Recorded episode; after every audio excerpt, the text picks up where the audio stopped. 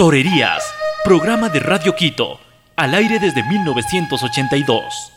Torerías, noticias, entrevistas, reportajes, comentarios de historia y actualidad sobre el mágico planeta del toro. La fiesta brava es arte y cultura. Torerías con Carmen Toledo Rider y Gonzalo Ruiz Álvarez. Una de las ganaderías más importantes del último medio siglo ha sido sin duda la de Victorino Martín.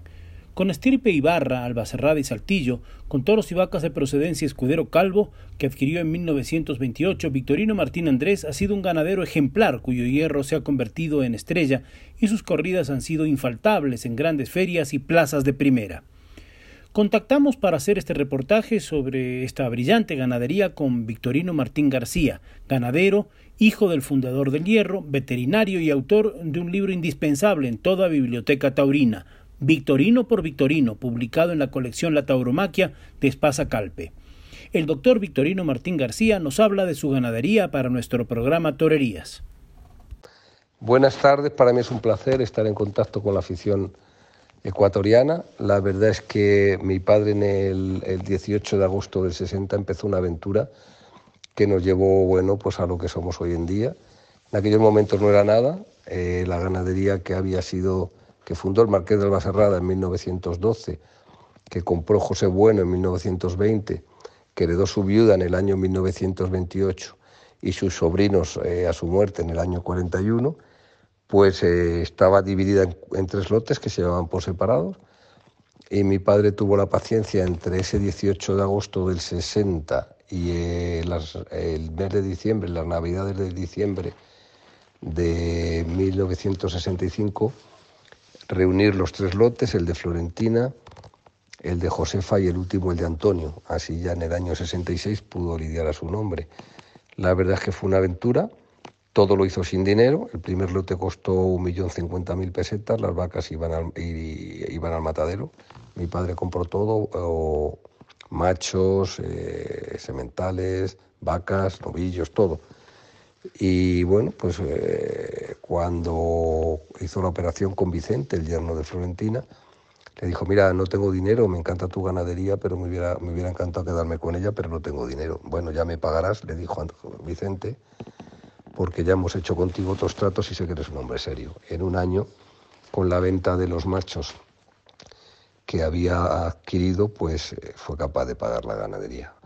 El segundo lote lo cambió por unas vacas eh, mansas y, una ganadería de lo que entonces se llamaba de segunda, y encima le tuvieron que dar a mi padre dinero. Y el tercer lote, que era el de Antonio, mi padre se quedó con la ganadería y con la finca Monteviejo, bueno, la parte de Monteviejo que le había tocado Antonio, y con las deudas que Antonio tenía. Y bueno, y lo fue pagando poco a poco cuando pudo, y al final, ya en el 66 pudo lidiar a su nombre, y al final, bueno, pues eh, el resto de historia ya la conocéis todos.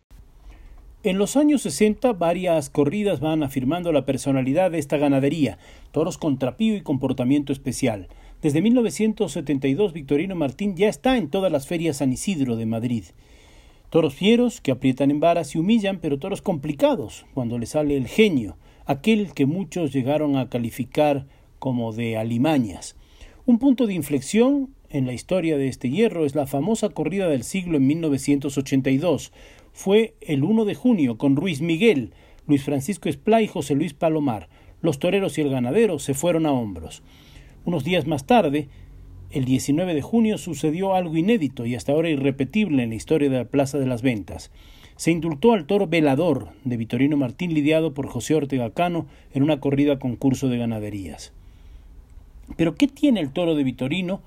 ¿Cómo embiste? Recordemos las palabras del ganadero Victorino Martín Andrés en 1997, en uno de sus años triunfales, a quien entrevistamos para el programa TV Olé en Zaragoza al día siguiente del gran año del Tato.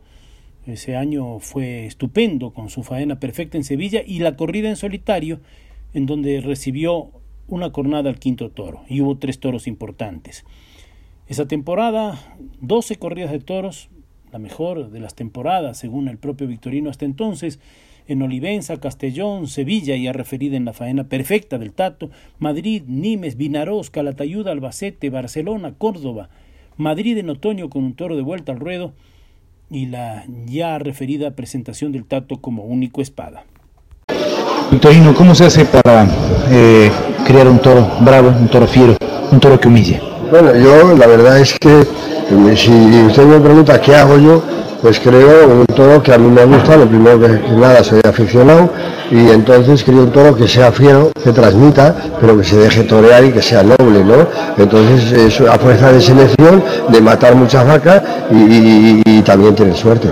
Muchos años de temporadas importantes, pero esta ha sido muy particular. Sevilla, Barcelona, Madrid hace poco, hoy Zaragoza. Grandes corridas de toros. Ha sido la temporada para mí más histórica que yo mm, recuerdo. En toda la vida de ganadero. En toda la vida ganadero he lidiado 12 corridas de toros y todas, recuerdo, todas de, gran éxito. Eh, la única que pinché, que no fue tan pinchazo, pero bueno, vamos a autorizar pinchar, en la de San Isidro de Madrid. El Tato en Sevilla, el de Liria en Castellón, el otro de Liria mismo en Sevilla. De... Sí, ese toro de Sevilla del Tato, el toro ese fue toro de historia o sea que recuerdo muy bien con él, que es sensacional. Con la mano izquierda no se puede torear mejor, se puede torear igual mejor. En esa entrevista que reseña una de las mejores temporadas del hierro, hablamos con el ganadero ya de su hijo, que estaba trabajando con su afición y sus conocimientos a fondo, y quien desde la desaparición del titular de esta ganadería lleva con gran sentido al histórico y emblemático hierro. usted tiene eh, en su familia una persona que está en este momento ya trabajando a fondo en la ganadería, que es su hijo, que ha estudiado también en veterinaria. Cuéntenos cómo, qué le está dejando a su hijo como ganadero. Estoy dejando, eh, bueno, él es un gran aficionado, es un gran profesional, ¿no? Entonces, pues eh, está siguiendo mis directrices, las que ya tiene muy en la mano y que creo que mm, si un día me pasa, que me tendrá que pasar por ley natural, pues me iría tranquilo pensando en que dejo un gran suceso. Mejor temporada de Victorino Martín reflejada también en las cámaras de Ecuador. Un saludo muy cordial y una felicitación. A ustedes, a ustedes también, porque ya digo que, pueden estar tranquilos que tienen una gran fiesta. No es una fiesta de vamos a América, no, no es una fiesta de, de todos. Felicitamos y enhorabuena de todo corazón. En el diálogo con Victorino Martín García hablamos de su padre, figura de los ganaderos, a cuyo reclamo los aficionados iban a la taquilla, una ganadería con cartel. Sí, desde un principio mi padre apuntó por el toro auténtico, él dijo que su cliente era el aficionado, no los toreros. Crió el toro pensando primero en él como aficionado y claro, y, por tanto en los aficionados. Y ya dicho que lo tomaron como bandera y lo tomaron un poco como, como el guardián de, la autenticidad del toro bravo y entonces eso se tradujo, se tradujo en una popularidad y en un tirón taquillero brutal y bueno, cosa, cosa, que gracias a Dios, bueno, pues se sigue manteniendo. Y, y en muchos momentos, pues eh, se tenía más cartel que muchas figuras del toreo. Es verdad que las figuras del toreo eh, intentan matar esto lo menos posible. Les gusta a muchos, a mí me lo han dicho en privado, ¿no? Pero también reconocen que es un toro más difícil y es un toro en el, que en el que, con el que se juega mucho y que en esas corridas pues también pues eh, ellos se juegan también mucho, ¿no? Y entonces no las matan más que cuando pues quieren hacer una gesta o cuando lo necesitan, ¿no? De hecho también ha habido muchos toreros que han utilizado nuestra ganadería como trampolín para ascender y para y para colocarse como figuras del escalafón. Ya nos aproximamos a estos años recientes, faenas como la de Illescas con Pepe Moral o la famosa de Cobradiezmos de Manuel Escribano en Sevilla, un toro indultado, pasaron ya a la historia también. Esta temporada 2020 que acaba de terminar, Rubén Pinar indultó otro toro de Vitorino que reseñamos y conversamos oportunamente con el matador. Escuchemos a Victorino Martín García. Bueno, pues sí, la verdad es que eh, mi padre nos enseñó el camino, pero bueno, pues eh, yo trabajé con él codo con codo los últimos 30 años de su vida. En estos momentos yo estoy eh, junto con él, estuve al frente de la ganadería durante esos años y ya llevo más de 33 años pues haciéndome cargo pues de la ganadería. Entonces, Como yo digo, yo no soy un heredero, sino un continuador. Eh, eh, y ahora detrás vienen mis hijas, que también tienen mucha afición y ya llevan años colaborando conmigo. Eh, la verdad es que él sí vivía cuando se le dio el toro cobra diezmos, lo que pasa es que ya no estaba en condiciones de viajar y lo vio por la tele, pero pudo disfrutar del juego de ese toro. Sevilla, mm, a pesar de lo que puedan decir, nosotros nunca nos hemos sentido extraños, al contrario.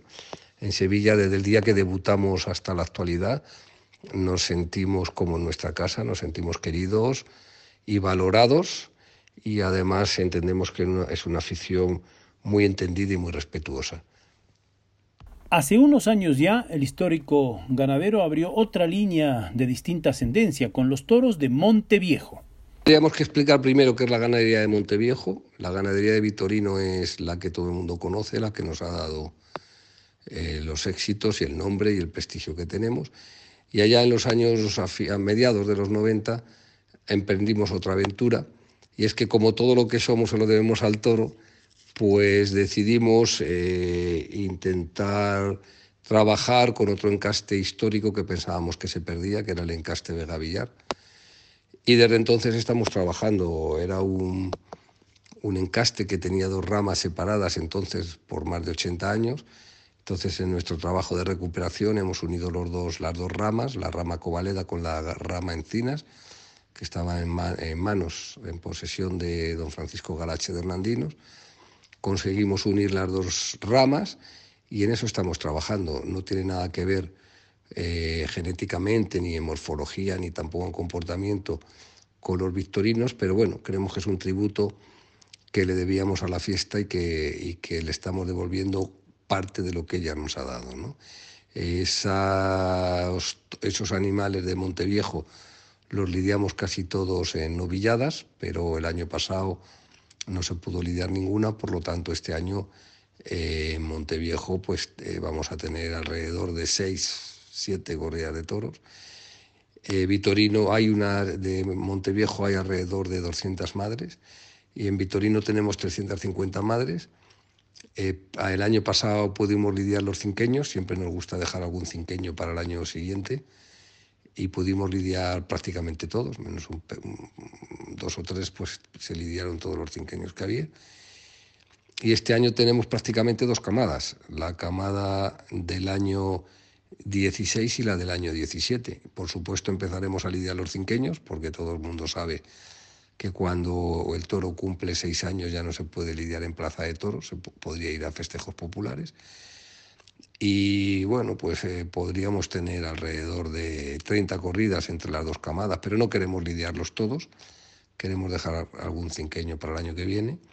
Y por supuesto no queremos ponernos ni números ni retos, sino intentar lidiar lo más posible pues para que esos cinqueños que tenemos pues se puedan lidiar en plazas de toros.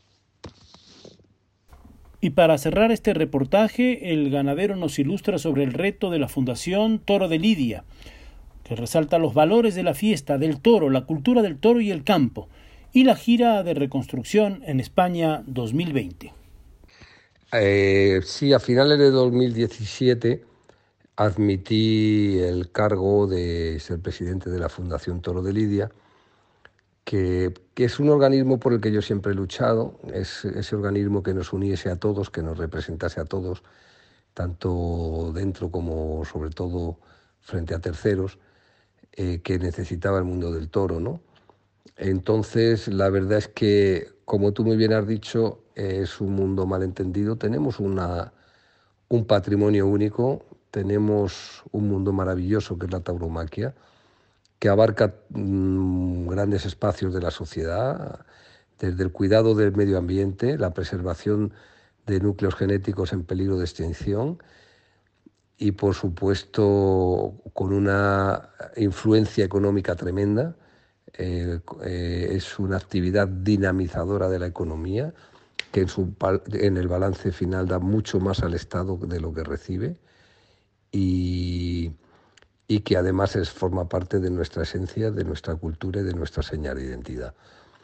Eh, se ha atacado desde muchos francos, desde muchos flancos, perdón, eh, en primer lugar, eh, por, precisamente por ser esa seña identitaria de lo que representa lo español, pues se ha atacado desde eh, estos partidos autonómicos que quieren un poco romper los eh, lazos de unión que tiene la, la, nación española y por supuesto también desde grupos animalistas que pretenden igualar al hombre con los animales, que eso es va a ser tremendo, ¿no? Porque desde la fundación lo hemos explicado que el animalismo no es el buenismo de tener una mascota en casa y todo esto, no, no, no.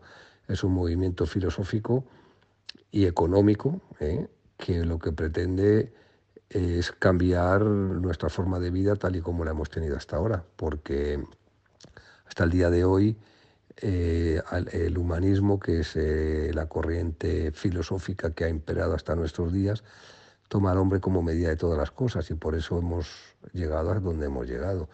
Y el animalismo no iguala a los animales con el hombre, de tal forma que no se pueden utilizar absolutamente para nada ni para alimentación, ni para ocio, ni para vestimenta, ni mucho menos para investigación, con lo cual pues sería un retroceso de miles de años. ¿no? Entonces, eh, uno de los objetivos que se ha fijado este animalismo por lo que representa es precisamente la tauromaquia. ¿no? Desde la Fundación hemos eh, hecho un ideario, sabemos lo que queremos, tenemos muy claras cuáles son nuestras eh, potencias y cuáles son nuestros enemigos y por supuesto también nuestras debilidades.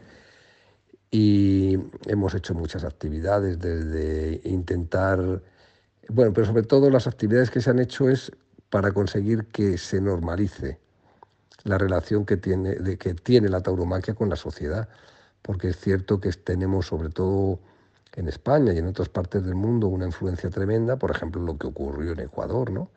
La feria de Quito era en su momento la feria más importante de América y por intereses ajenos al mundo del toro, pues al final se suspendió esa feria con un referéndum un poco torticero y al final el perjudicado fue pues eh, la ciudad de Quito, ¿no? que desde el punto de vista económico, desde el punto de vista cultural, y sobre todo desde el punto de vista de la libertad. ¿no? Creemos que eh, eh, la democracia se basa en el respeto de las minorías, pero la verdad es que estamos viviendo una época que parece que en todos los países del mundo se quiere imponer un pensamiento único ¿no? y, nos tienen que decir mm, lo que nos tiene que gustar, lo que no, a lo que podemos ir, a lo que no y al final nos acabarán, nos intentarán, si no nos rebelamos y defendemos nuestros gustos y nuestra libertad, pues al final nos querrán imponer hasta quién tenemos que amar o con quién podemos hablar y con quién no. Entonces, eh, desde la Fundación lo tenemos muy claro. Eh, eh, sabemos un poco lo que son nuestros objetivos y un poco también lo que son nuestros enemigos. Y bueno, y esto también se trata de una guerra cultural y que estamos dispuestos a ganarla. El año pasado se hizo la gira de reconstrucción, en un año muy difícil.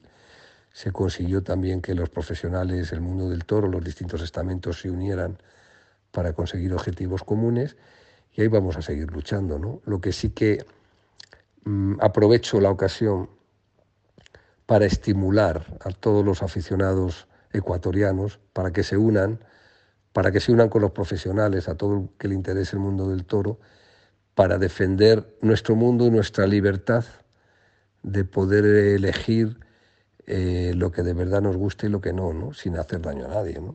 Porque la verdad es que eh, nuestros derechos acaban donde empiezan los derechos de los demás, pero a la inversa también. Los demás pueden tener sus gustos, pueden tener sus creencias, pueden tener sus apetencias, pero tienen que respetar a los que pensamos de otra manera diferente. Y nada, no me queda nada más que despedirme. Eh, guardo un grato recuerdo de Ecuador, tengo grandes amigos allí y agradecerles por todas las vivencias que me han hecho sentir cuando he estado en Ecuador y mandarles un abrazo muy fuerte.